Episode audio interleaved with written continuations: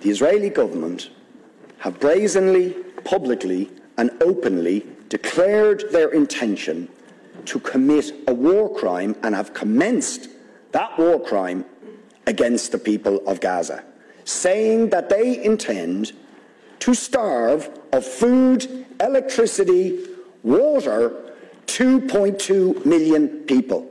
That is a war crime under the Fourth Geneva Convention. They are raining down thousands of the most sophisticated missiles known to humanity onto the most densely populated area in the world, carrying the certainty that almost every missile will incur civilian casualties, will and are destroying the infrastructure, the water infrastructure, the energy, making Gaza uninhabitable.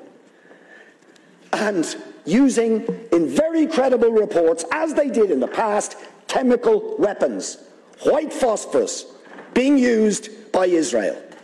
And you try to suggest there is some symmetry, some equivalence between the actions of Hamas and what Israel has been doing to the Palestinians for decades.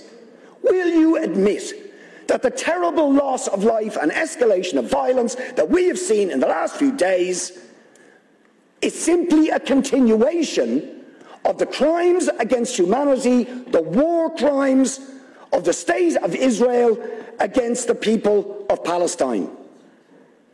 And it's not me saying this. You have or you should have read the reports of Amnesty International, which we asked you to read and act on, on Human Rights Watch, on the UN Special Rapporteur to Palestine, on the UN Human Rights Council, on the issue of Palestine. Do you know that the Israeli state will not even allow the UN Rapporteur on Palestine into the occupied territories or the UN Human Rights Council in?